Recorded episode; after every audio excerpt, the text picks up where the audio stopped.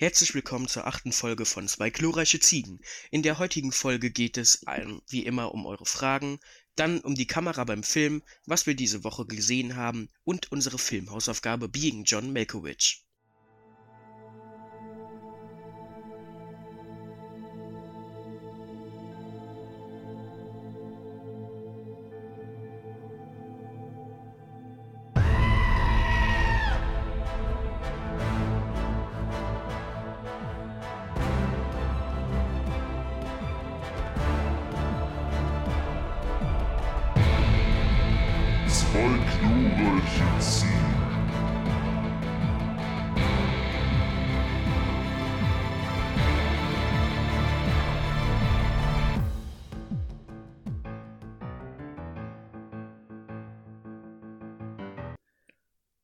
Von meiner Seite herzlich willkommen zur achten Folge unseres Podcasts.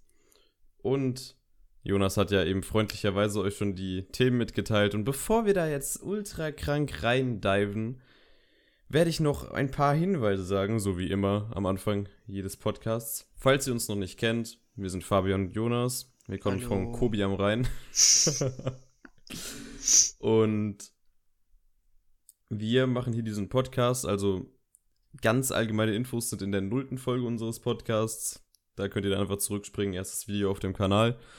Und falls ihr uns noch nicht abonniert habt, solltet ihr das unbedingt tun. Ihr dürft auch die Glocke blutig schlagen, denn dann verpasst ihr keines unserer Videos mehr, denn es kommt in Zukunft noch ein bisschen mehr als Podcast, habe ich gehört. Und ein weiteres Und. Wo führt das Und hin? Wir fragen uns alle, wo das Und hinführt. Wir haben ebenfalls Instagram. Auf Instagram könnt ihr uns folgen. Zwei glorreiche Ziegen, klein und zusammengeschrieben. Wir haben Letterboxd. Da sind wir auch beide aktiv. Jonas aktiver als ich, weil ich aktuell nicht so viel gucke. Und ein weiteres Und. Wo führt uns dieses Und hin? Alles ist unten in der. Videobeschreibung verlinkt. Ja, Spotify haben wir auch. Da ist so eine Playlist, die ich immer vergesse aufzufüllen. Die könnt ihr auch gerne äh, folgen, etc. Und ein weiteres Und, wo führt uns dieses Und hin? Bei 50 Abonnenten, bei 50 Abonnenten auf YouTube, kommt dann der Podcast auch auf Spotify. Und dann könnt ihr euer Leben genießen. Denn auf Spotify, wenn ihr das Premium-Abo habt, könnt ihr den dann auch runterladen und in Skandinavien hören, während ihr gerade auf Kannibalistenjagd geht, was weiß ich. okay. Starke Anmoderation. Das war's eigentlich, heute. oder? Ja. ich, ich weiß, ja. Muss ja so halb verpennt hier ja. am wunderschönen Sonntag. Ja, ja. Dann äh, würde ich sagen, gehen wir auch direkt zu den Fragen. Zu den Fragen? Ja. Dann machen wir das so. Wir wollten ja eigentlich diesen Schosch Insider weitermachen, aber Wir haben schon letzte Folge vergessen. ja, wir haben schon letzte Folge Wir haben letzte Woche, äh, letzte Folge auch nicht M. Night Shyamalan erwähnt. ja, da habe ich aber während der Folge dran gedacht, aber hat sich leider nicht angeboten. Ja. Da muss man das einfach aggressiv reinquetschen. Ja. Das muss gezwungen wirken. So wie. Genau. also, kommen wir zu den Fragen. Wir haben heute eine massige Anzahl von ganzen drei Stück. Und die erste Frage von der lieben Lena. Grüß dich, Lena, du wirst diesen Podcast sowieso nicht hören. Sollten Fabian und Thomas geschippt werden? Da kann der Jonas jetzt leider nicht viel zu sagen, denn er kennt den lieben Thomas nicht. Dennoch kann ich antworten, und ich sage, der Thomas, der ist so ein geiles Produkt. So, wer sich da jetzt, wer sich da Nein denkt, Leute, ist euch, ist euch noch zu helfen?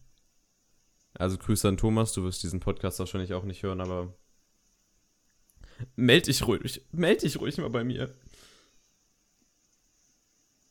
Jonas, noch irgendein Einwand oder? Der Thomas ist ein geiles Produkt. Ja. Ja. Siehst du? Seht ihr? Ich kann euch auch gerne mal Thomas Instagram da lassen, da könnt ihr dann alle geiles Produkt kommentieren. Wäre dann total witzig. Haha. Die Annemarie fragt: Schnee im April? Jonas, Schnee im April? Ja, äh, also ich wohne ja im Tal, dementsprechend äh, bleibt der bei uns nie liegen. Ich kann mir vorstellen, dass das äh, in den meisten, an den meisten Orten doch liegen bleibt. Und äh, ja, da kann man sich dann schon fragen, Schnee im April? Schnee im glaub- April? Klimawandel, meine Freunde. Gibt's nicht, haben wir nicht, brauchen wir nicht. Richtig. Ja, so Schnee im April. Der April ist ja immer bekannt dafür, einer der wildesten Monate zu sein, was das Wetter angeht. Und ich guck gerade raus. Es schneit Gott sei Dank nicht, aber ich weiß, letzten Mittwoch, da ging die Party, da hat der ganze Vormittag bei mir durchgestanden, so richtig fette Flocken. Aber es ist halt nichts liegen geblieben, der Boden ist viel zu warm. Und das ist dann auch alles schon. Das ist jetzt. Es ist nix Halbes und nix Ganzes. Das ist gar nix. Nee, es ist vor allem immer so abwechselnd zwischen Hochsommer und tiefster Winter. Ja, das, das kommt noch da oben drauf hinzu. Ja, Aber eine Klimakrise gibt es ja nicht. Wenn wir genauso wie. Rassismus in der Politik. Oder Corona. Richtig. Hast du nicht gehört von diesem brasilianischen Mutantenviech, Nee, ich. das angeblich ultra immun gegen jeden Shit sein soll und die dann jetzt erstmal neue Impfstoffe erfinden müssen? Fliege ich nicht nach Brasilien. Easy. Samba de Janeiro. oh Mann. So, und dann, dann wird immer gesagt so, yo, ist ja in Brasilien. Hoffentlich kommt das nicht rüber. Ey, jede fucking Mutante kommt rüber zu uns. Vor allem, das ist ja so, als So- würde man sagen, Corona ist in China. Bekommen wir eh nicht. Ja, ich erinnere mich nur an Februar. Februar 2020. Lol, die Chinesen mit ihrem Kack-Virus. Die sind so kacke. Wer Tja, hat's geregelt? Wer kann ins Kino gehen mittlerweile? Fucking Chinesen. Kleiner Corona-Rant. Schaut euch das äh, Video von Rezo an, wo er die Corona-Politik zernimmt. Das, das war sehr schön. Ja, Denn wir sind etwas zu unterkomplex, um uns damit auseinanderzusetzen. Unterkomplex ist so ein geiles Wort, Alter. Unterkomplex. So. letzte Frage. Letzte Frage. Äh. Letzte Frage.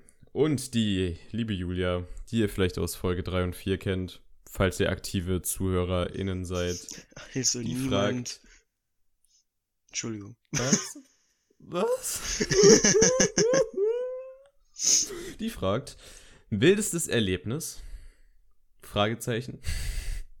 Wie Jonas. jetzt? Wildestes Erlebnis, einfach generell, Ja, oder? wildestes Erlebnis. Ähm, Was ist dein wildestes Erlebnis? da ist natürlich, äh, keine Ahnung.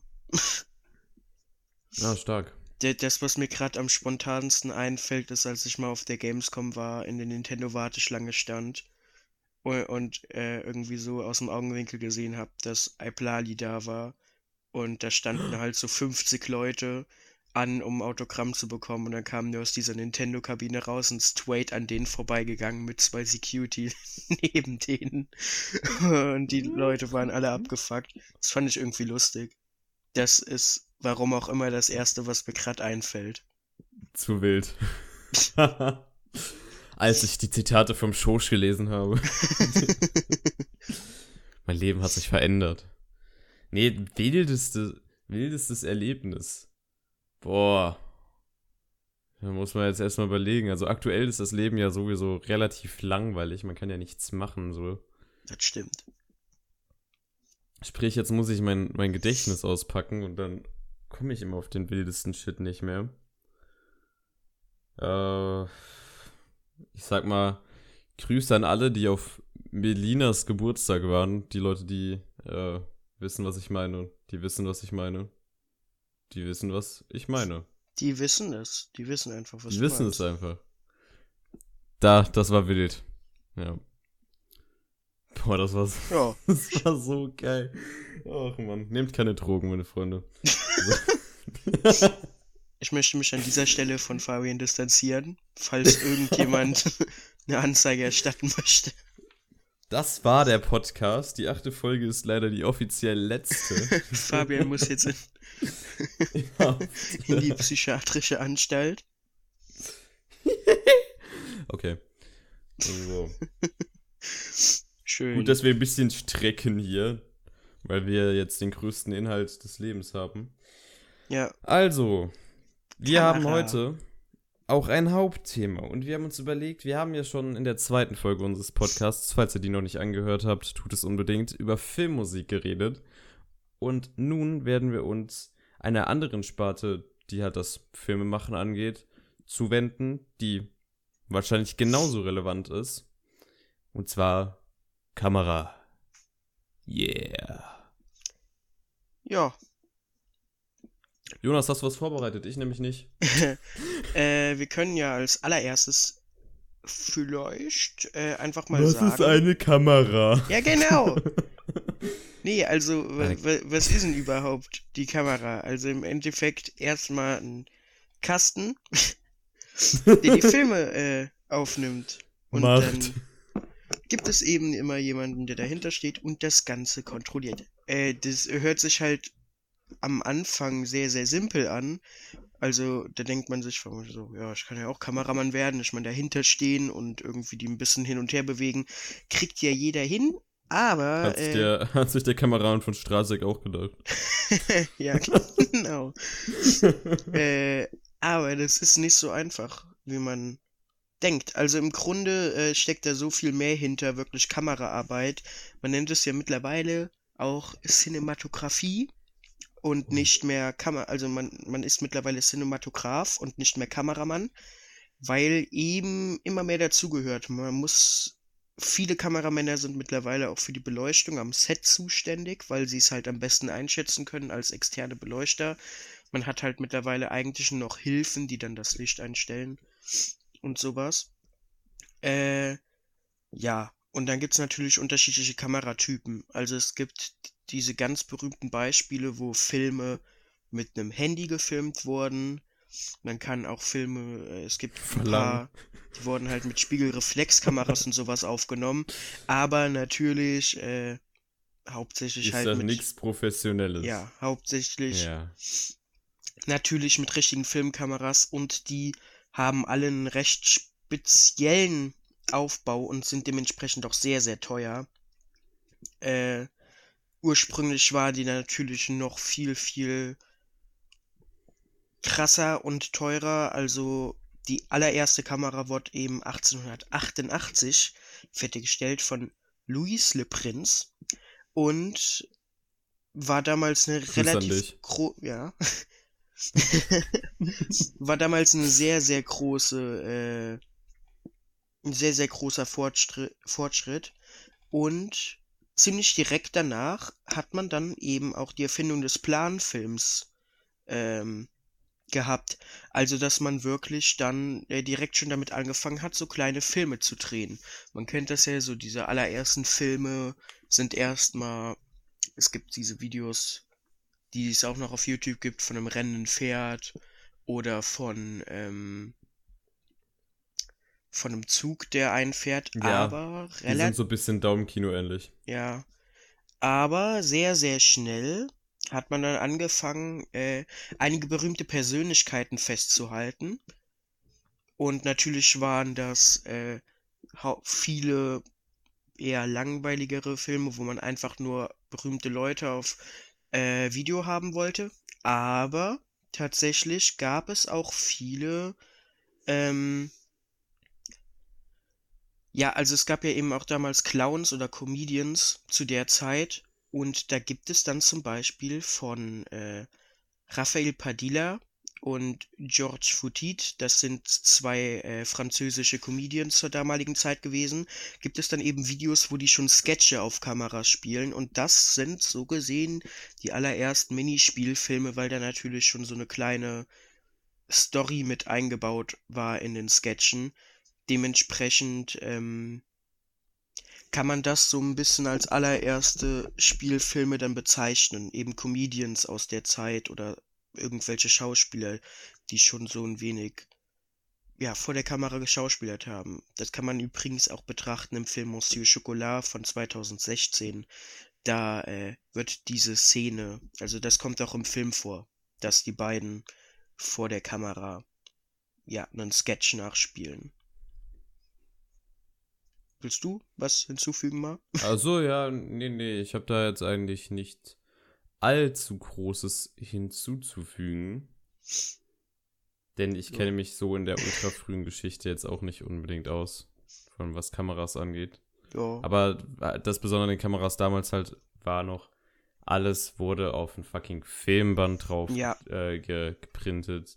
Heutzutage ist das ja größtenteils digitalisiert, aber Ja. es gibt ja Regisseure wie ein Quentin Tarantino, der sich ewig noch an richtigen Film festgreift, weil er sagt, digitale Kameras, also aktuell werden die meisten Filme werden digital gedreht, Ja. aber Quentin Tarantino ist der Meinung, dass digitale Kameras kein Kino sind, weil es hat es hat einen offenbar anderen Look Ja, so einen ganz leichten. Und ja, das liegt halt daran, dass bei, bei richtigen Filmkameras wird halt das Licht auf das Band drauf klatscht und äh, Filmkameras, die digital sind, haben so einen ultra fetten Sensor und auf diesem Sensor wird es halt dann in, in digitale Informationen umgewandelt und da Ja. ist halt der Unterschied. Wobei man sagen muss, mit Film zu Film ist halt viel aufwendiger als mit einer digitalen Filmkamera. Weil du auch die ganze Zeit das Band wechseln musst und so eine Ja. Kacke, weil das läuft ja voll.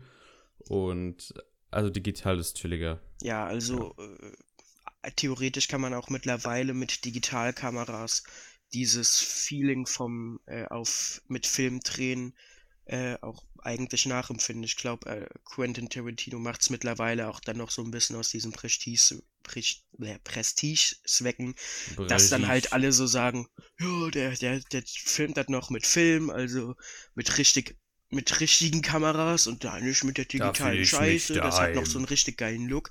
Aber ganz ehrlich, also eigentlich kannst du es heutzutage auch äh, bei Digitalkameras in die Richtung nachempfinden und es ist halt echt chilliger. Aber gut, ne? Jeder wie er will. Ne? Also auf jeden Fall. Ja. Wenn er Spaß dran hat. Auf jeden Fall äh, gab es natürlich dann halt mit der Zeit immer mehr Probleme und über die Jahre wurden die immer weiter ein bisschen ausgemergelt, verbessert. Es gab halt viele Filmtechnik-Pioniere, denen man zu verdanken hat, dass man heute wirklich äh, auf einem sehr hohen Stand schon der Kameraarbeit ist. Und natürlich wurden dann mit der Zeit auch die Filme aufwendiger. Also man kann im Grunde sagen, mit der Erfindung der Kamera das war halt direkt die Erfindung des Spielfilms, äh, ja, des Filmes. Da gibt's ja dann den berühmten ersten Film aller Zeiten. Das ist ja Die Reise zum Mond, sagt man jedenfalls. Natürlich gab's schon davor Filme, aber so gesehen, Die Reise zum Mond ist der erste Film mit einer richtigen Story, mit richtigen Schauspielern, mit einer Kulisse, mit Effekten teilweise sogar. Der ist, Der dann auch vorgeführt wurde. genau, der dann eben auch vorgeführt wurde. Man muss auch sagen, so ganz zu Beginn gab es auch noch nicht Lichtspielhäuser, wie die damals genannt wurden. Ganz, ganz am Anfang waren das äh, Kameraleute, die ihre Kameras hatten, was gefilmt haben und ähm, das dann einfach auf einem Platz vorgeführt haben oder in so einem Zelt. Und die Leute haben sich das angeguckt und mit Die Reise zum Mond hatte man halt das allererste Mal einen Film, äh, wo nicht einfach ein Kameramann irgendwas gefilmt hat und Leute standen nur davor und haben geschauspielert, sondern da hat man sich halt eben richtiges Konzept ausgedacht. Ja, und das hat äh, was Großes losgetreten. Kann man mal so sagen. Ja, das Kino hat sich halt in dem Moment verändert, weil vorher war halt die Attraktion, dass man überhaupt äh, Genau. bewegtes Bild sieht und da lag jetzt der Fokus quasi auf der Geschichte und quasi, dass diese was rüberbringt. Davor waren es halt alles nur, wenn ihr wollt, könnte man es Dokumentation nennen, ohne Doku also es, es war halt einfach, es waren Bilder, es Ja. waren fucking Stock-Footage oder so. So, die Leute saßen dann alle da und denken sich so, wow, das kann ich sehen. Und haben, waren schon völlig geflasht und das hat ihnen gereicht und danach haben die sich äh, weggeballert mit, was weiß ich, was haben die damals genommen? Zigaretten. Zigaretten. Und ja, dann, dann kam halt dieser Film und hat da einen großen Schritt Richtung heutiges Kino gelegt. Jonas, schreite fort.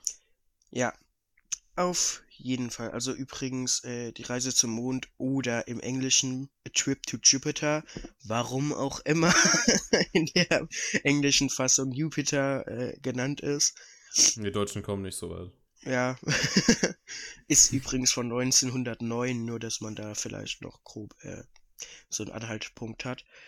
Ähm, ja, jedenfalls hat man dann natürlich mit der Zeit auch langsam herauskristallisiert, wie man mit der Kamera richtig arbeiten kann. Und da ist eben äh, ja ein großes Wort Einstellungen. Wie benutze ich die Kamera, damit ich verschiedene Effekte nutzen kann. Und das ist eben das, weswegen nicht jeder Kameramann sein kann und weswegen sich auch einige Kameraleute oder Cinematografen äh, von der Masse abheben. Und das ist eben wie setze ich die Kamera ein, um diese Szene jetzt besser in äh, Show zu stellen, so gesehen.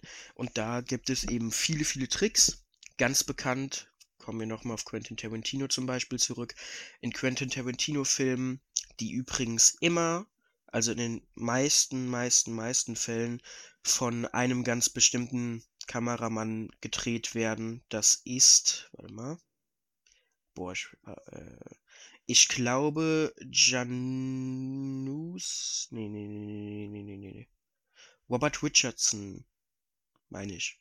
Ja, Robert Richardson äh, dreht fast jeden Quentin Tarantino-Film und dort ist immer ganz eine Kameraperspektive kommt immer jedes Mal vor und das ist diese Froschperspektive.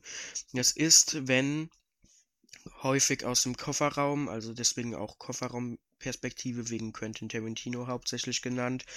Ähm, wenn jemand liegt oder sowas und dann macht man Point of View und guckt von unten nach oben und ist direkt, der Zuschauer hat direkt das Gefühl, okay, die, die jetzt über mir stehen und auf mich herabgucken, das sind wichtige, starke Persönlichkeiten Andersrum kann man das natürlich aus der Vogelperspektive machen, was direkt ein Gefühl gibt, dass die Person unter einem entweder ein kleines Kind ist oder ähm, ja jemand, der schwächer ist als der Zuschauer oder schwächer als halt einfach die durchschnittliche der durchschnittliche Mensch. Und äh, sowas sind ist simpel, aber kann schon direkt viel wirken. Also wenn ich jedes Mal in einem Dialog immer zwischen einer leichten Vogel- und einer leichten Froschperspektive wechsle, hast du direkt einfach eine Rollenverteilung im Dialog. Und äh, als Zuschauer hast du dann unterbewusst direkt im Kopf, okay, der eine ist auf jeden Fall der stärkere Part gerade in diesem Gespräch. Und sowas gibt es eben ganz viel. Natürlich kann man die Kamera dann anderweitig einsetzen.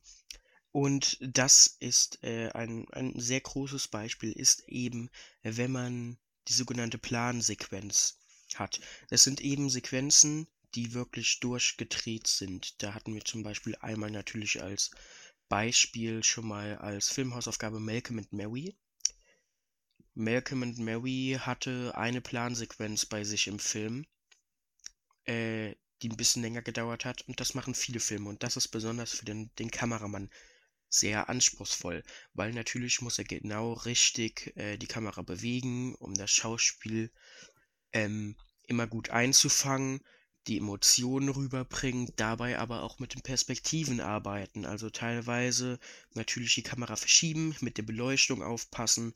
Da gibt es eben auch die Technik mit Filmklappen vorne, die kannst du leicht bewegen. Du musst den Ton richtig einfangen können mit deinem äh, Tonassistenten oder mit also normalerweise natürlich nicht Assistent, aber man arbeitet natürlich sehr eng mit dem zusammen und das muss man auch schaffen. dass man sich da nicht in den Weg kommt, dass er auch die Chance hat, den Ton richtig aufzunehmen. Und dann gibt es ganze Filme, die es so gesehen zur Aufgabe machen, da äh, an einem Stück durchgedreht zu werden. Natürlich ähm, gibt es wenige, die das wirklich komplett am Stück machen. Also natürlich als aller allererstes ist hier vielleicht Birdman zu nennen. Da war der Cinematograph Emanuel Lubezki. Der hat in Birdman die Kameraarbeit geführt. Birdman hat aber Schnitte. Auf jeden Fall, also Birdman hat Schnitte, aber die sieht man halt nicht. Also es wirkt wie in einer Kamerafahrt durchgedreht. Der hat auch für The Revenant gemacht. Der hat auch bei Gravity und Children of Man mitgewirkt, aber natürlich am bekanntesten Birdman. The Revenant hat aber auch eine sehr gute Kameraarbeit, das muss man sagen. Watcher Deakins ist äh, vermutlich so der bekannteste. Der hat für 1917 die Kamera gemacht. Das war ähnlich wie Birdman, nur tatsächlich weniger Schnitte. Also hier hat man wirklich, natürlich hat man auch geschnitten. Äh, es gibt ja auch eine prägnante Szene, wo wirklich mal ein Schnitt passiert. Also der Film ist nicht komplett durch. Der hat einen Schnitt, aber sonst wirkt es wie eine komplette Plansequenz.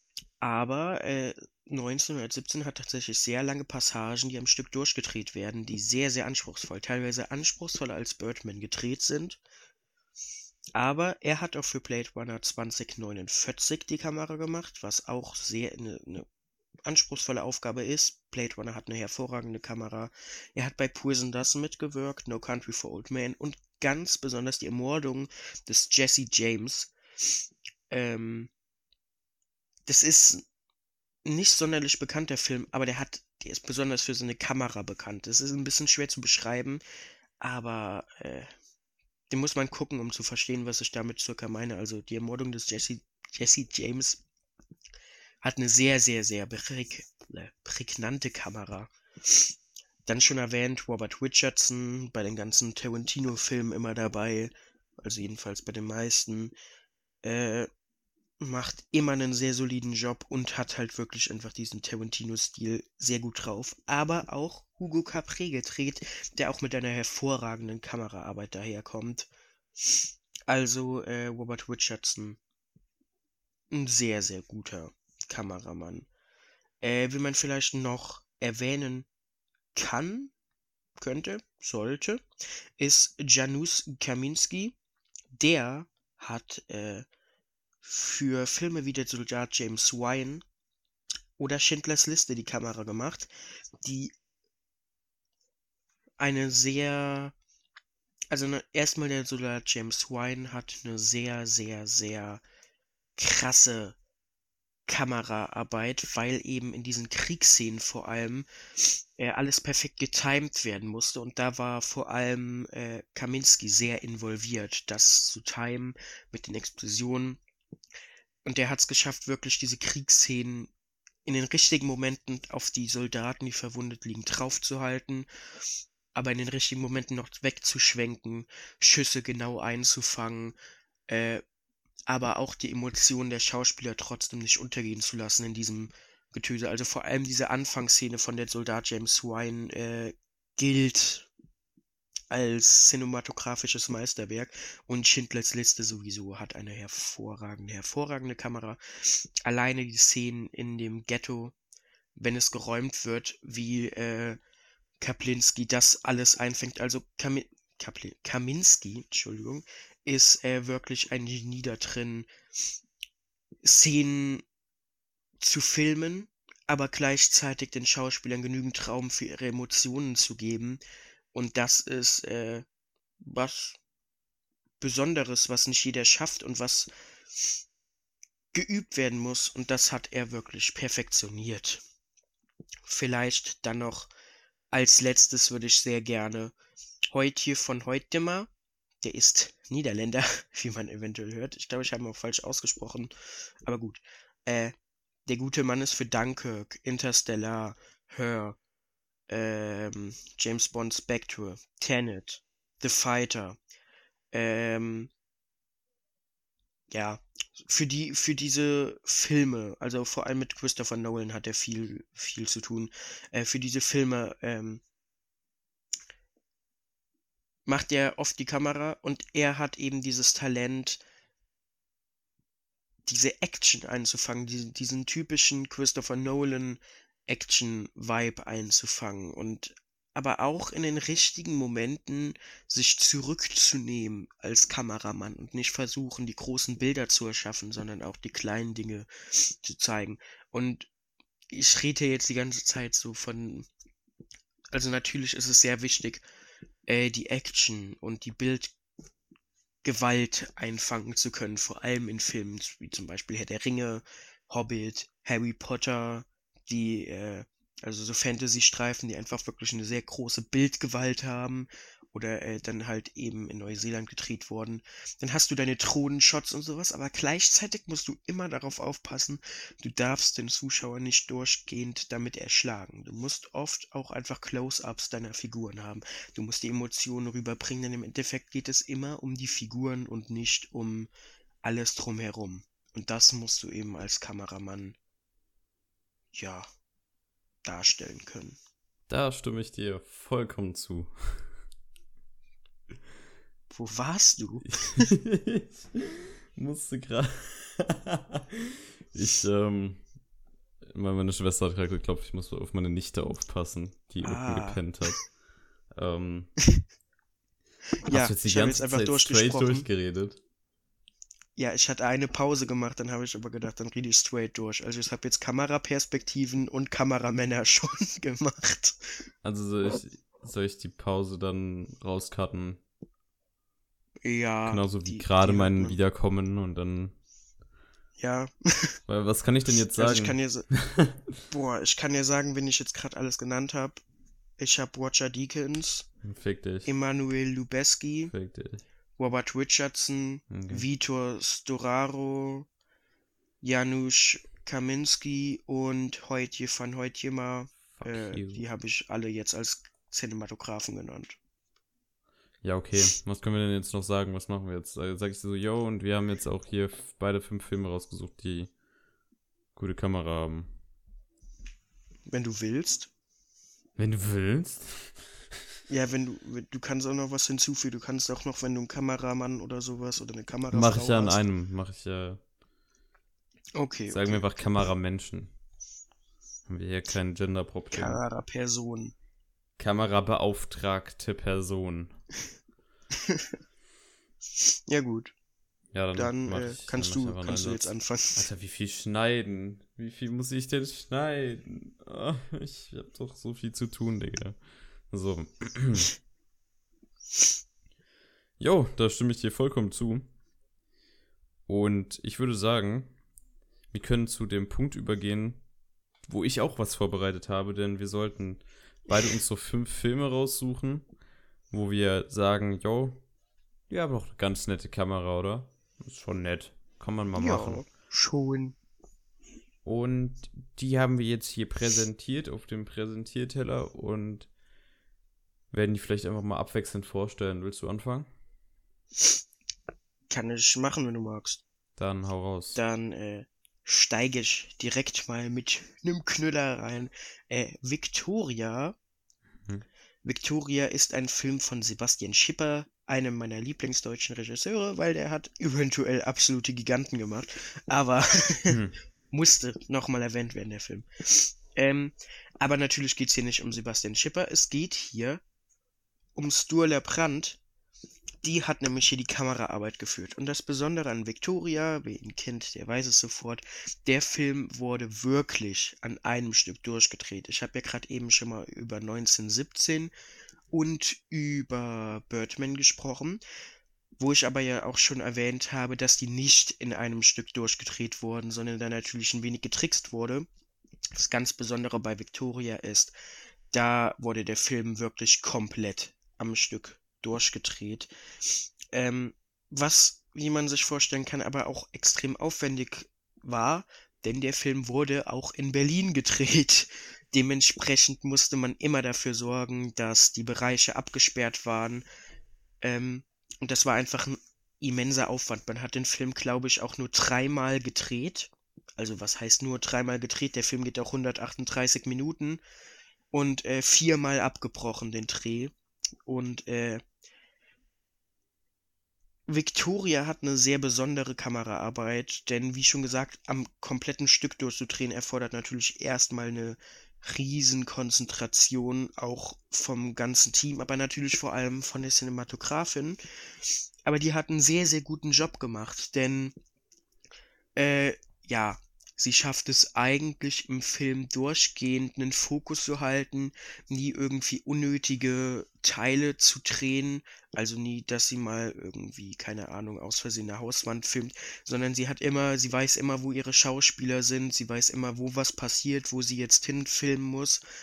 Äh, es ist halt natürlich auch sehr, sehr gut durchgetaktet. Man hat es natürlich auch super geübt, aber das wirklich so gut hinzubekommen, 138 Minuten, also länger als zwei Stunden, das ist äh, tatsächlich eine Meisterleistung. Deswegen muss ich hier Victoria als Film reinnehmen, dem ich auch eine Filmempfehlung ausspreche. Den gibt es auf Netflix zu gucken.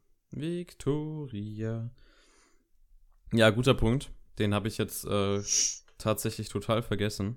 Ähm, Dafür habe ich einen anderen Film nicht vergessen, und zwar den, den ich jetzt als erstes anbringe. Überleitung.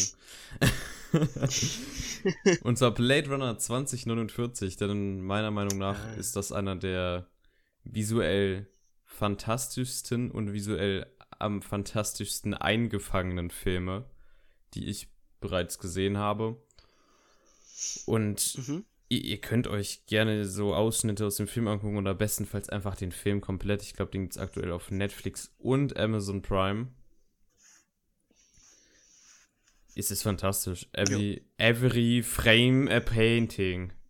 Every frame a painting. It's so fantastic. Ja.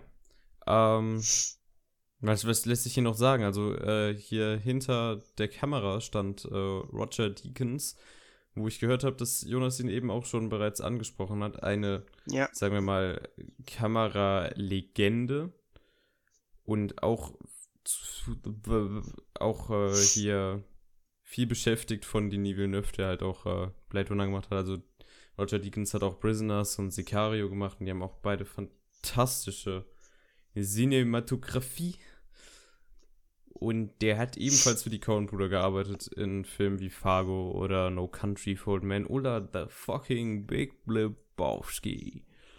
Aber noch ganz viel mehr. Der ist einfach, der, der können, der kann keiner sagen, dass, dass der ja, nicht also Watcher sein ist so ein wenig der Vater. Auf jeden Fall. ja.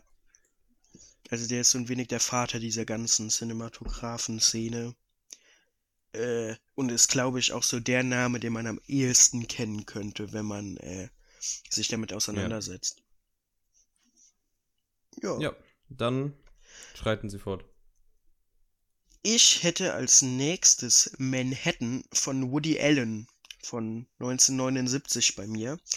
Ähm, Cinematograph hier war Gordon Willis, den kennt man auch aus der The Godfather Trilogie, äh, die auch eine hervorragende Kameraarbeit hat und die viele tatsächlich vom über Manhattan haben. Aber ich persönlich sage Manhattan, äh, der ja als Film schon eine Liebeserklärung einfach an New York ist und äh, ja, so eine Neurotika und so eine Liebe, also diese Neurotika, der von Woody Allen gespielt wird, äh, darstellt und so eine Liebesgeschichte eben in dieser riesen Stadt äh, zeigt. Und man muss halt einfach sagen, Gordon Willis schafft es in diesem Film einmal perfekt New York darzustellen von seinen schönsten Seiten. Also natürlich hat New York auch nicht schöne Seiten, aber darum geht es in dem Film nicht. Es ist eben so eine, also es ist eben so eine Liebeserklärung, vor allem an diesen Stadtteil Manhattan. Und äh, ja, Willis trägt da wirklich einfach seinen Teil zu mit seiner Kameraarbeit, dass man wirklich als Zuschauer denkt, boah, Manhattan ist schon, ist schon geil.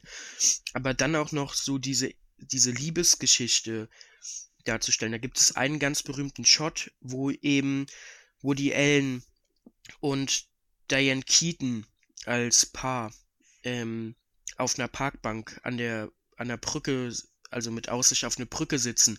Und das ist so ein beeindruckender Shot, der erinnert so ein wenig an La La Land, nur dass La La Land das natürlich mit einer Kulisse dargestellt hat und hier das wirklich damals in New York zum richtigen Zeitpunkt war.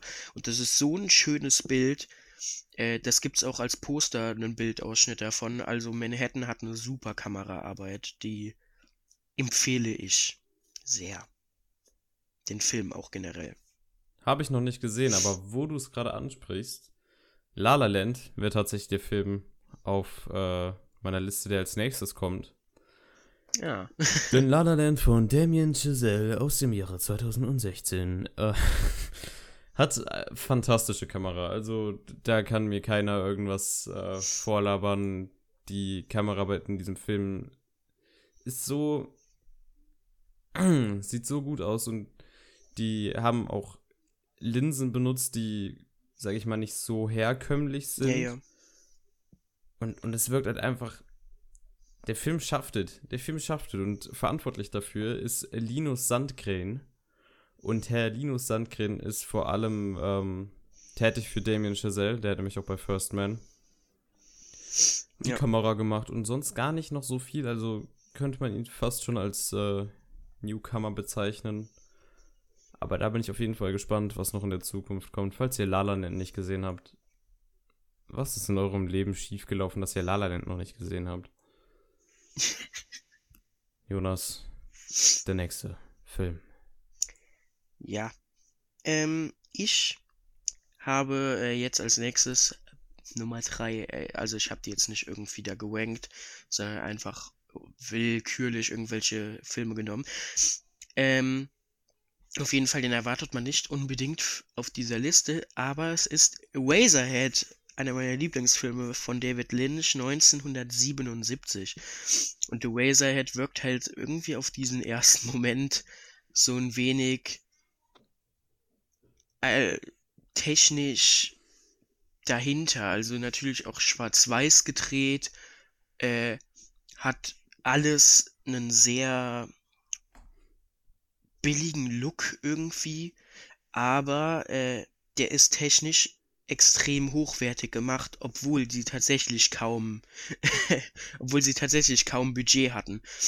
Also der Film wurde gedreht von Frederick Elmes, den man tatsächlich sonst gar nicht so richtig aus anderen Filmen kennt. Also jedenfalls nicht mit einer besonderen Kameraarbeit. Vielleicht noch Blue Velvet, der eine, eine gute Kamera hat. Aber Razorhead ist für mich tatsächlich äh, einfach beeindruckend, denn was ja, was Elms einfach in diesem Film schafft, ist diesen Ekel und diesen Horror von diesem Baby zum Beispiel. Oder allein schon, alleine schon die Szene. Ich weiß nicht, hast du Razorhead geguckt? Nein. Okay, also es gibt eine Szene in dem Film, da ist der Hauptcharakter eben zum Essen eingeladen bei seiner Ex-Freundin, aber sie ist ja Hm. eben schwanger von ihm geworden. Und äh, das ist so eine absurde Szene. Und äh, diese ganze Absurdität, alles, was da passiert, alles, alles, was richtig weird ist, dass die sich wie Hunde verhalten, dass die Hähnchen irgendwie plötzlich versuchen zu fliegen und dann bluten, wenn sie angeschnitten werden. Das alles wird einfach perfekt eingefangen. Und dann noch diese surrealen Szenen, wo ähm, der vermeintliche Tod äh, am Fenster sitzend auf die Welt runterschaut. Oder die Frau, die in diesem düsteren Saal anfängt, in Heaven zu singen. Das alles schafft er irgendwie einzufangen, aber dann doch die einfach die Szene für sich sprechen zu lassen. Das finde ich ist was Wichtiges, weswegen ich den überhaupt hier reingenommen habe. Um mal zum Punkt zu kommen. Also das Besondere an der Razorhead ist eben, dass die Kamera sich nicht in den Vordergrund schiebt, sondern sich so weit zurücknimmt, dass die Szenen einfach für sich selber sprechen können und die Kamera einfach nur wie da ist, aber die Szenen einfach sein können, was sie sind. Und zwar Kunst. Kunst. Jawohl. Kunst. Ähm, ich habe als nächsten Film auf meiner Liste. Übrigens, The Razorhead muss ich auch noch unbedingt sehen. Mein nächster Film ist Dunkirk von Christopher Nolan aus dem Jahr 2017. Mhm. Wer den Film nicht gesehen hat, es ist äh, eine Art Kriegsfilm. Es ist schon, ja, es ist, es ist ein Kriegsfilm. Und es geht halt mir genau darum, wie der quasi eingefangen wurde, weil Christopher Nolan hat es geschafft, in diesem Film so eine unglaubliche Atmosphäre zu erzeugen. Auch durch die Kamera. Natürlich spielen da noch ganz viele andere Sachen mit, aber die Szenerien sind so realistisch und so gnadenlos dargestellt. Und dafür ist natürlich nicht nur Christopher Nolan zuständig, sondern auch heute von heute mal, den du auch eben schon erwähnt hast. Ja. Den man unter anderem aus Filmen, die auch verdammt gut aussehen, wie Insta der Instateller installieren, Digga. Interstellar. Hör, hör, auch fantastische Kamera. Tenet, Ja. ich finde es äh, ziemlich skandalös, dass Tenet eigentlich nicht für den Kamera-Oscar nominiert ist, weil mit Gibt aber auch sonst eigentlich nicht viel, was ja, ja, nominiert werden könnte. Deswegen wundert es mich theoretisch noch mehr. ja eben. Dann hat er noch Ad Astra und äh, den, den letzten Bond Spectre gemacht, die auch äh, total fantastisch aussehen. Und ich bin gespannt, was auch der in der Zukunft machen wird, weil bis jetzt hat er gnadenlos abgeliefert, würde ich behaupten. Und ja, das äh, Dunkirk, Leute, schaut euch Dunkirk an. Wunderschön. Ja. Stimme ich zu, Dunkirk mag ich tatsächlich, obwohl er von Christopher Nolan ist. Der Nolan-Hater, der Nolan-Hater. Ja, der Ja, alte. der alte Äh, Nolan-Hater. gut. Ja. Als nächstes komme ich mit Oldboy um die Ecke. Ei. Ja. Oldboy hat meiner Meinung nach eine super, super Kamera. Am Anfang, äh, also Kameramann, also Cinematograf, Entschuldigung, äh, ist Jang Hun Jang, der ähm, es schafft, am Anfang in dieser beengten Atmosphäre, die Oldboy ja aufbaut, äh, wo der Hauptcharakter, dessen Namen ich vergessen habe, Oldboy. Der Su- wo. Sue halt eben ganz Ja, am Anfang in diesem Raum sitzt und eingesperrt ist, schafft es die Kamera in Oldboy eben perfekt diese, dieses beengte Gefühl darzustellen.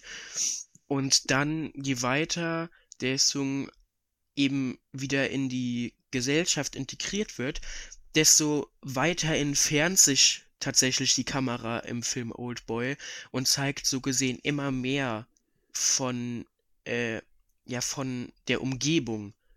Das heißt, je weiter oder je länger er aus diesem engen Raum ist, desto weiter entfernt sich die Kamera, desto freier wird der Charakter. Und ja, ganz am Ende, den Plot Twist möchte ich hier nicht spoilern. Ich bin ja nicht M. Night Shyamalan. Malaman, Shyamalan. Shyamalan. Äh, aber am Ende eben zu diesem Knall, wo es dann plötzlich wieder mit einem Schlag beengter wird und dieses Gefühl, diese Atmosphäre irgendwie wieder beengter wird, dann ist die Kamera wieder nah. Also die Kamera macht hier so gesehen einen super Job, indem sie einfach die Charakterentwicklung mit widerspiegelt. Und das finde ich in Oldboy sehr interessant und auch einfach generell. Also die Kamera Jang Hoon Jang, man hat auch Stoker, I'm a Cyborg, but that, that's okay. Äh, wie schon gesagt, Oldboy gemacht und ist jetzt tatsächlich Last Night in Soho, der neue Edgar White-Film, der bald Mhm. rauskommt. Hoffentlich. Äh, führt er auch die Kameraarbeit und da bin ich mega gespannt, weil ich finde den tatsächlich als Kameramann sehr, sehr gut. In Oldboy hat er mich mega überzeugt. Und ich hoffe, Last Night in Soho halt eine super Kamera, aber das haben Edgar White-Filme meistens. Dementsprechend freue ich mich sehr darauf. Das ist meine Nummer 4. Der ist ja ultra vielversprechend. Der neue Edgar Ja. Wright-Film. Also da freue ich mich ja unglaublich drauf.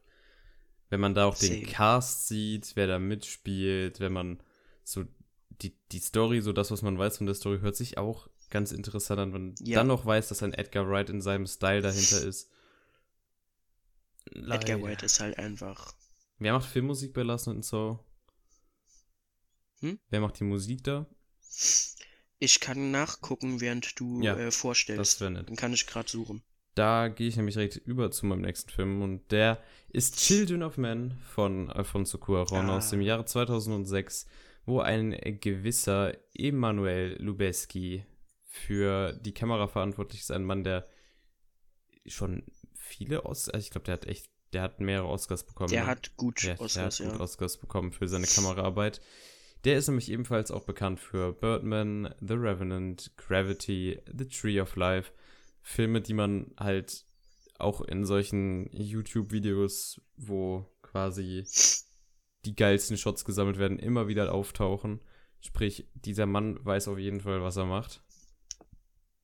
Und da kommen wir zu Children of Men, denn das Interessante an dem Film ist, dass er nicht nur fantastisch eingefangen ist, nein, der hat im Film zwei Plansequenzen, mehrere min minütige Plansequenzen, die einerseits natürlich perfekt durchgetaktet sind und äh, perfekt in Szene gesetzt wurden von dem Regisseur, aber die Kamera unglaublich, unglaublich gut und unglaublich raffiniert gearbeitet, muss man an dem Punkt Ja. sagen.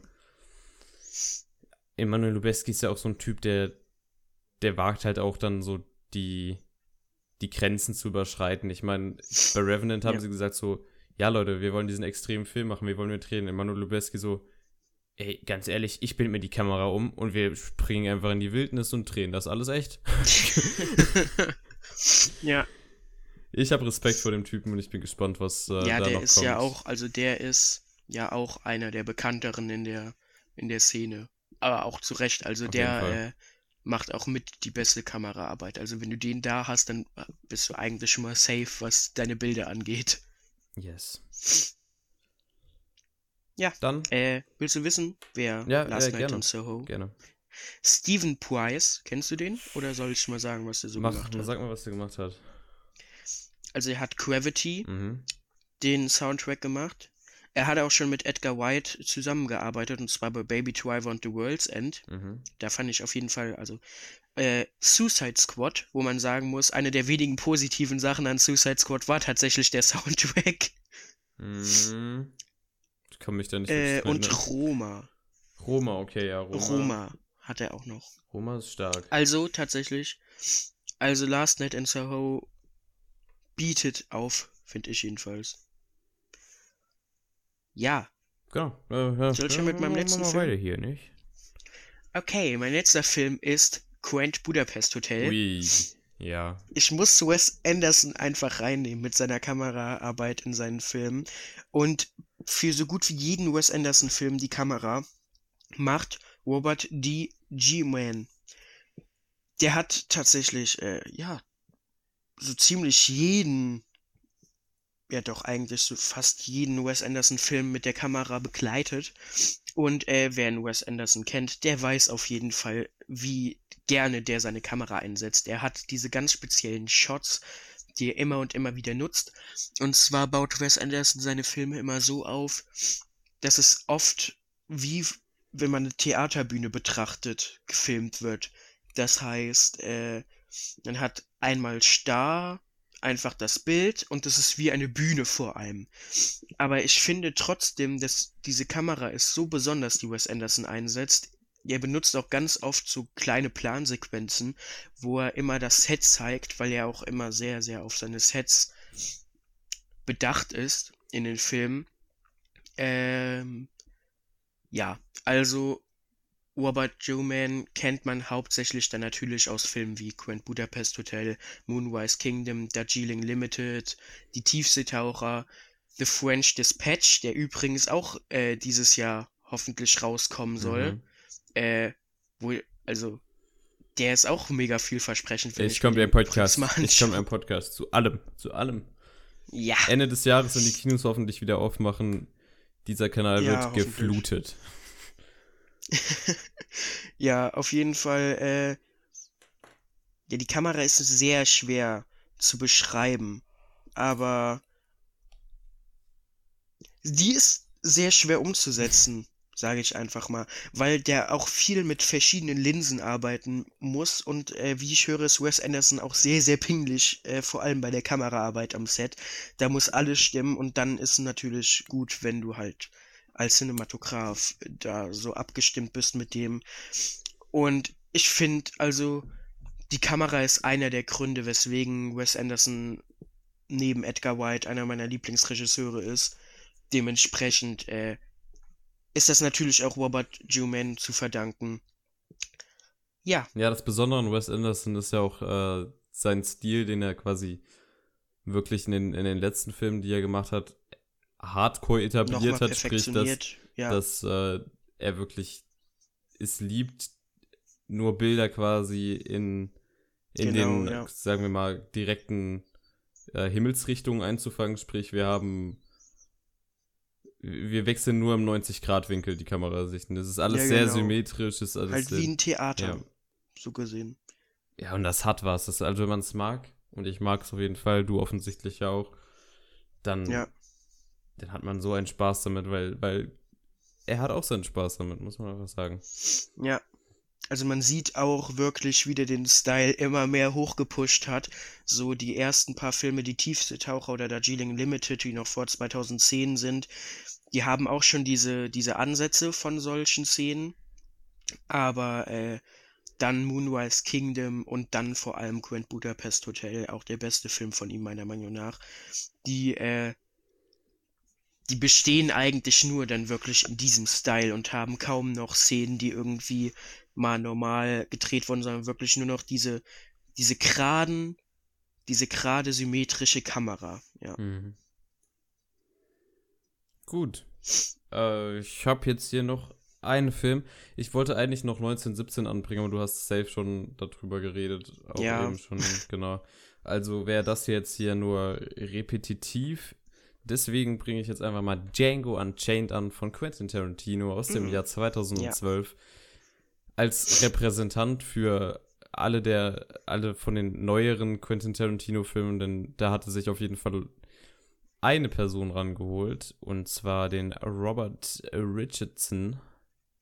Genau, ja. Der seit, äh, sagen wir, seit wann macht er denn für die, seit Kill Bill Seit der Kill Bill macht der Kamera genau, für. seit Kill Bill, also 2000. Ja, für so. Quentin Tarantino und jeder Tarantino-Film sieht mittlerweile fantastisch aus. So, du kannst in einen Quentin Tarantino-Film reingehen, dann, egal wie er da jetzt mit der Story ein bisschen am Rumhadern ist, der Film sieht geil aus. Once Upon a Time in Hollywood sah geil aus, Inglourious Bastards sah geil aus, Django Unchained habe ich hier direkt als Beispiel eingebracht, fand ich extrem geil wie die Kamera da geführt wurde und wie die ja. äh, Sachen da eingefangen wurden. Und Kill Bill natürlich auch, beide Teile. Hateful Eight kann man auch anbringen, der ist ja allgemein im Volksmund etwas verhasster, wenn man es so sagen kann. Aber ich auch nicht verstehe. Der der hat ja auch wunderbare Kameraarbeit. Ja.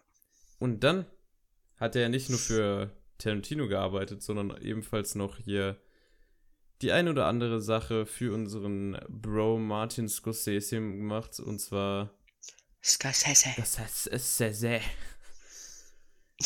Unter anderem Hugo, Casino, Shutter Island, Aviator, so das ganze Zeug. Das kennt man ja auch alles und die sehen ja auch alle fantastisch aus. Also ja. Robert Richardson, der weiß, was er macht, Leute wenn ihr einen Film machen wollt, dann schreibt Robert Richardson Und er wird euch tolle Kameraarbeit liefern. Ja. Genau. Wenn wir hier nicht ja. vermitteln würden, Jonas, was, was würde die Welt machen? Ich weiß auch nicht. Also ohne Robert Richardson drehe ich auch kein Teebett mehr. was? Aber so anschreiben auf Instagram. Hello. I have a web series. Called Teebert. About the Teebeutel. About the Teebeutel. Do you wanna make my Kamera? Und er antwortet einfach so, nope.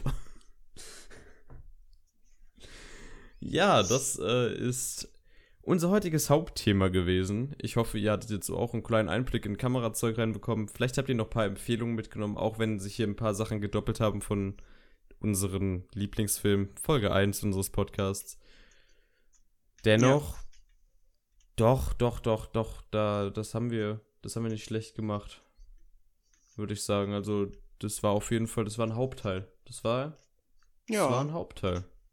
war ein guter Hauptteil. Wenn ihr- Äh, Es tut mir auch leid, dass ich hauptsächlich vermutlich irgendwie die Ohren voll gelabert habe, aber. Ja, ich war nicht da. Aber Spaß, ich, ich war die ganze Zeit da. Ähm, wenn ihr jetzt noch Filme habt, wo ihr denkt, Mann, war die Kamera da affengeil drin, dann schreibt's einfach in die Kommentare. Wir lesen Ja. uns das alles durch. Mittlerweile ist das ja immer noch sehr übersichtlich.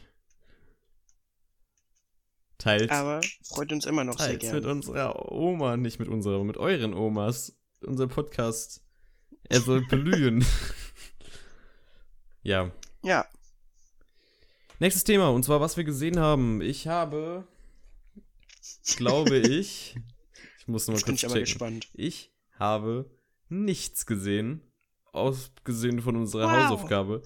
Aber im Serienbereich kann ich sagen, ich habe leider Tschernobyl noch nicht weitergesehen. Da war ich noch nicht im Mut für. Ich weiß, dass das sehr runterziehend ist. Und immer als ich dann gedacht habe, so, jetzt gucke ich was. Was gucke ich? Nichts, was mich runterzieht. Dann habe ich halt Serien geguckt. Ich habe. Also, ich glaube, ich habe es letzte Woche gar nicht erwähnt. Attack on Titan hatte ein sehr geiles Halbstaffelfinale. Weiter geht es im Dezember ungefähr. Und was kann ich noch erwähnen? Ich habe aktuell die vierte Folge von Falcon and the Winter Soldier geguckt. Wollen wir dazu auch einen Podcast machen, wenn das komplett durch ist? Ich meine, Können wir, dann, dann baller ich das wieder durch. Wonder, Wonder Vision war ja, war ja tatsächlich ganz nett, ne? ja, Ja. Ähm, genau, Falcon and the Winter Soldier hat jetzt recently in der vierten Folge, finde ich, richtig Fahrt aufgenommen. Also das war eine sehr, sehr geile Folge und ich finde, Mhm. Die, die Serie, die hat auch was. Ich, ich mag es einfach, dass Marvel sich mit, mit seinen Sachen jetzt so ein bisschen Zeit nehmen kann durch das Serienformat. Das habe ich aber auch schon Ja. alles in unserem Wonder Vision Podcast gesehen. Das ist die Folge 7, falls ihr sie noch nicht angesehen habt. Dann tut es jetzt. Und sonst ist es halt. Ja, ich, ich habe nichts, ich hab nichts gesehen, Jonas. Hau raus. Äh, fass dich vielleicht wieder mal so einen Ticken kürzer, ja, also nicht alles, ich aber, beschränke mich. Aber Obwohl, ich habe tatsächlich auch Sachen nicht raus. sonderlich viel ge Ich habe tatsächlich auch nicht sonderlich viel geguckt. Für deine Verhältnisse. Äh, ja, gut. Ja, gut. Äh, also als allererstes Secret Life of Walter Mitty. Äh, der Film ist tatsächlich von Ben Stiller als Regisseur auch umgesetzt worden. Mit Ben Stiller aber auch in der Hauptrolle. Äh, da sp spielen noch Leute wie Sean Penn, Shirley MacLaine, äh, vielleicht kennt man noch Catherine Hahn. Äh, die spielt nämlich in Wonder Vision, die gute alte Agnes. Äh, gefällt mir hier sehr gut. Äh, ich mochte den Film sehr gerne. Am Anfang hatte das so ein wenig was von so einem so ein wenig was von Birdman irgendwie, weil auch diese Effekte, äh, diese Superhelden-Effekte kommen. Aber es stellt sich halt immer wieder raus, Walter Mitty tagträumt, denn äh, er arbeitet bei einem Magazin und ist dafür die Cover verantwortlich. Und äh, dieses Magazin, Magazin Magazin. ist äh, von Sean O'Connell äh, ja, geführt. Der reist um die Welt, macht Bilder und die werden dort eben veröffentlicht. Es ist eigentlich sehr erfolgreich, muss aber leider doch bald seine letzte Ausgabe geben, äh, herausbringen. Und Walter Mitty macht sich eben auf die Suche nach dem verschwundenen Negativ für ähm, das Titelbild und reist da bis nach Island, äh, fährt mit dem Auto vor einem Vulkanausbruch davon, skatet eine Riesenstraße mit einem Longboard entlang. Äh, der Film ist mega schön gedreht, hat super schöne Bilder. Ben Stiller gefällt mir sehr, sehr gut. Ich mag Ben Stiller normalerweise nicht so, so, so gern, aber Walter Mitty spielt der sehr stark. Ähm, ich mag die Geschichte, ich mag die Schauspieler, also eigentlich wirklich Secret Life of Walter Mitty ist ein super, super schöner Film. Den habe ich viereinhalb Sterne gegeben. Warum der halbe Stern? Abzug? Äh, einfach, weil es dann doch an manchen Stellen kurzzeitig etwas langweilig war. Da hat Ben Stiller einfach die Szenen zu lange laufen gelassen. Aber im größten Teil äh, ein super, super Film. Den empfehle ich. Sehr ist auf Netflix. Wegen John Malkovich reden wir ja gleich drüber. Ja. Dann habe ich Fight Club geschaut. Äh, Zum ersten Mal? das allererste Mal, Boah. ja, tatsächlich. Crazy. Ich wollte ihn einmal gucken, aber da hat mein Bruder gesagt, äh, der ist ab 18, ich darf das nicht, aber jetzt habe ich es einfach trotzdem getan. was, Ähm, was, was war das denn? Grüße an deinen Bruder an der Stelle. ja. ähm, ich habe dem Film vier Sterne gegeben. Ich muss tatsächlich sagen, ich kannte den Plot-Twist nicht. Ich kannte ihn. Ich kannte Äh, ihn. man muss aber auch sagen, ich habe den Plot-Twist aber trotzdem irgendwie erahnt, weil irgendwann habe ich mir so, ja gut, okay, so ab der Hälfte gab es natürlich die ersten Hinweise, also da war ja, aber, also ich würde sagen, ich bin vielleicht äh, relativ schnell dann doch drauf gekommen, ja okay, vermutlich ist das die gleiche Person, aber im größten Teil fand ich erstmal den Stil vom Film mega cool, dass eben The Narrator, beziehungsweise, äh, nee, Spoiler nicht, aber also The Narrator wirklich mit dem Publikum die ganze Zeit redet und so eher wie in einem Buch die Geschichte beschreibt und äh, erzählt und immer so Ausschnitte. Ich mochte natürlich so dieses ikonische Fight Club Ding, äh, die erste Regel des Fight Clubs, es gibt keinen Fight Club und sowas. Ich fand größtenteils war es auch gut geschauspielert. Ich muss sagen, Meat Loaf, der Bob spielt, äh, zum Beispiel, man merkt halt, dass das kein richtiger Schauspieler ist. Äh, aber so die, die Stammbesetzung, also Helena Bonham, Brad Pitt, Edward Norton, die spielen alle sehr, sehr gut. Ist ein super David Fincher-Film. Vier Sterne, aber weil am Ende war es irgendwie so ein wenig zu, also ein bisschen zu wenig Substanz in dem Film und ich habe irgendwie auch mehr erwartet. Fight Club war halt immer so so dieses große angekündigte und ähm, am Ende war es dann ein bisschen unterwältigend, fand ich. Ähm, Finchers Inszenierung ist sehr gut und passt auch alles gut zusammen. Aber am Ende ist es dann doch eigentlich einfach nur ein Film übers in die Fresse hauen. Hat natürlich auch eine Tiefe, möchte ich nicht abstreiten hier. Aber also im Grunde, weiß ich nicht, vielleicht auch einfach, weil meine Erwartungen an den Film am Anfang zu hoch waren. Deswegen nur vier Sterne, aber ist immer noch hoch als Wertung. Und äh, dann natürlich, was ich hier hervorheben muss, Pixies, Where's My Mind? Ha! Es ist ein, die Pixies sind eine meiner Lieblingsbands, deswegen ja. Also ein guter Soundtrack. King of Comedy von schon Ja, warte, bereits warte, warte, warte, warte, chill, chill, chill. Ähm, Ah, willst du was ja? Fight Club habe ich ja auch letztes Jahr quasi das erste Mal gesehen und Mhm. ich hatte, glaube ich, so den, denselben Effekt wie du, nur dass ich aktuell das Gefühl habe, dass ich den unbedingt noch mal sehen muss, denn Er ist auf Amazon Prime. ähm, ich könnte mir vorstellen, dass es einer der Filme ist, die halt wachsen, wenn man die dann nochmals guckt. Ja, das kann sein. Ja, weil. Wobei ich, ich kannte auch schon den Plot-Twist, als ich da reingegangen bin. Also, da wurde ich gespoilert durch einen TJ Beast Boy Song. Danke, Taddle. Und. Ja. Was soll ich sagen? Ich, ich finde ihn da trotzdem ziemlich gut und kann mir auch nicht abstreiten, dass es ein guter Film ist, aber ich weiß nicht, wie fantastisch ich ihn finden soll. Ja. Ja. Den muss man noch mal, scha glaube ich, schauen. Ja, auf jeden Fall. Auf jeden Fall, auf jeden Fall. Mach weiter. The King of Comedy von Martin Scorsese Sehr, sehr. von 1982. Ich glaube irgendwie, ich habe so ein wenig das Gefühl, The King of Comedy geht neben diesen ganzen anderen Scorsese-Meisterwerken unter, so Taxi Driver, äh, Waging Bull, The Irishman, jetzt neu, Hugo Capre, The Wolf of Wall Street, Goodfellas, Shutter Island, so das alles. Und ich habe das Gefühl, King of Comedy fällt da so ein wenig runter. Ich muss aber sagen, das ist einer der besten Filme von ihm. Ähm, im Grunde lässt sich das alles so mit einem einzigen Wort beschreiben. Der bessere Joker. Ich habe sehr, sehr viele Parallelen äh, Mhm. zwischen beiden Filmen gesehen. Also erstmal im Grunde, es geht um Rupert Pupkin, der eben Comedian, erfolgreicher Comedian werden möchte. Und in der, in seiner Welt, in dem New York, wo er lebt, ist Jerry Langford der erfolgreichste Comedian der Welt. Hat eine Riesenshow, wird belagert von Groupies, hat so eine Late-Night-Show. Ähm, und Pupkins, äh, ja, beste Freundin, beziehungsweise eher, es ist mehr so eine Zwecksbeziehung, ist Ma Marsha. Eigentlich hassen sich beide, aber beide sind absolut besessen von Jerry Langford. Äh, Marsha ist verliebt in ihn und Rupert Pupkin hat ihn eben als Riesenvorbild und steigt eines Abends ins Auto von ihm einfach ein ähm, und schafft es aber, ihn zu überzeugen, dass er ihm kurz zuhört. Und er sagt ihm eben, er ist auch Comedian und er hätte gerne eine Chance.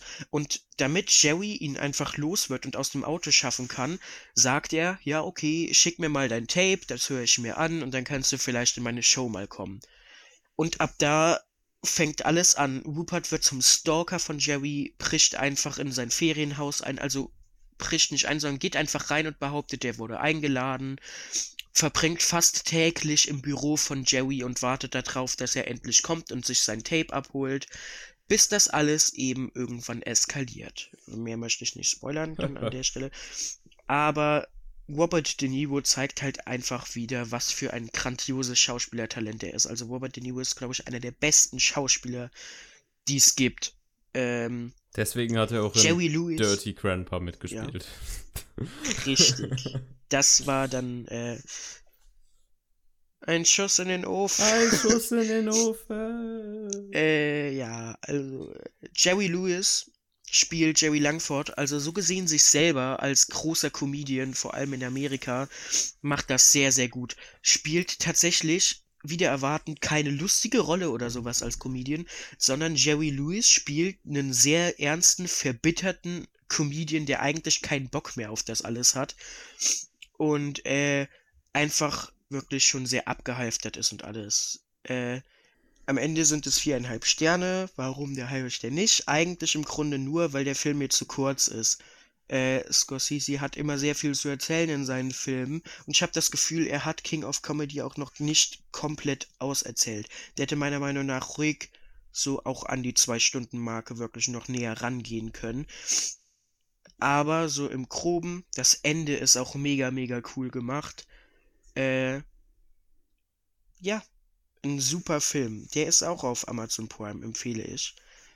Äh, Sputnik überspringe ich jetzt an der Stelle einfach. Ist ein russischer Horrorfilm, den fand ich nicht so geil persönlich. Habe ich nur zwei Sterne gegeben, aber kann man sich gerne mal angucken. Ich fand ihn nicht so Bombe. Als letztes, wo ich noch kurz drauf eingehen möchte, ist Hotel Lux von Lerner Hausmann. Lerner Hausmann ist auch einer meiner Meinung nach der besten deutschen Regisseure.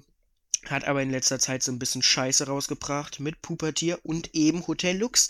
Äh, eigentlich hat Leander Hausmann Spitzenfilme wie Herr Lehmann, Sonnenallee oder Robert Zimmermann wundert sich über die Liebe mit einem jungen Tom Schilling gemacht. Aber ähm, Hotel Lux ist irgendwie so ein Ausfall. Ich habe, als ich den gesehen habe, habe ich mir gedacht, boah geil, ein ernster Michael Herbig-Film. Ja, äh, war nicht der Fall. Also es war halt dann doch wieder so eine eher deutsche Komödie mit einem düsteren Humor. Das fand ich mal ganz angenehm. Im Grunde geht's um Hans Zeisig, der ist Comedian äh, im Jahr 1938 und eigentlich unpolitisch. Aber sein bester Freund und auch Mitcomedian Siggi Meier, der äh, tritt in die KPD ein in dieser Zeit und muss dann halt eben irgendwann fliehen. Äh, und Hans Zeisig muss wegen seinen ganzen Kontakten in äh, zu KPD-Leuten irgendwann auch fliehen und flieht nach Moskau ins Hotel Lux, wo sehr viele deutsche äh, politische Flüchtlinge leben. Und äh, mit falscher Identität und plötzlich denkt Stalin, er äh, kann ihm die Sterne vorhersagen. Und irgendwie, ja, Hans Zeisig beeinflusst dann die Geschichte aus Versehen, weil er einfach irgendeine Scheiße labert, um nicht aufzufliegen. Das alles hat eine super Prämisse, aber ich hätte es echt besser gefunden, hätte der Film sich ein bisschen ernster genommen. Äh, was ich gut finde, Michael Bulli-Herbig, Jürgen Vogel, Thekla Reuten spielen alle gut. Vor allem Michael Bulli-Herbig hat mich sehr gewundert. Äh, den kennt man ja normalerweise einfach nur als der spielt seine Standardrollen ja schon seit Jahren einfach aus, aber hier macht er was Neues. Das finde ich mal sehr beeindruckend und angenehm, den auch mal in einer anderen Rolle zu sehen. Und Jürgen Vogel sowieso meiner Meinung nach einer der besten deutschen Schauspieler, die wir haben.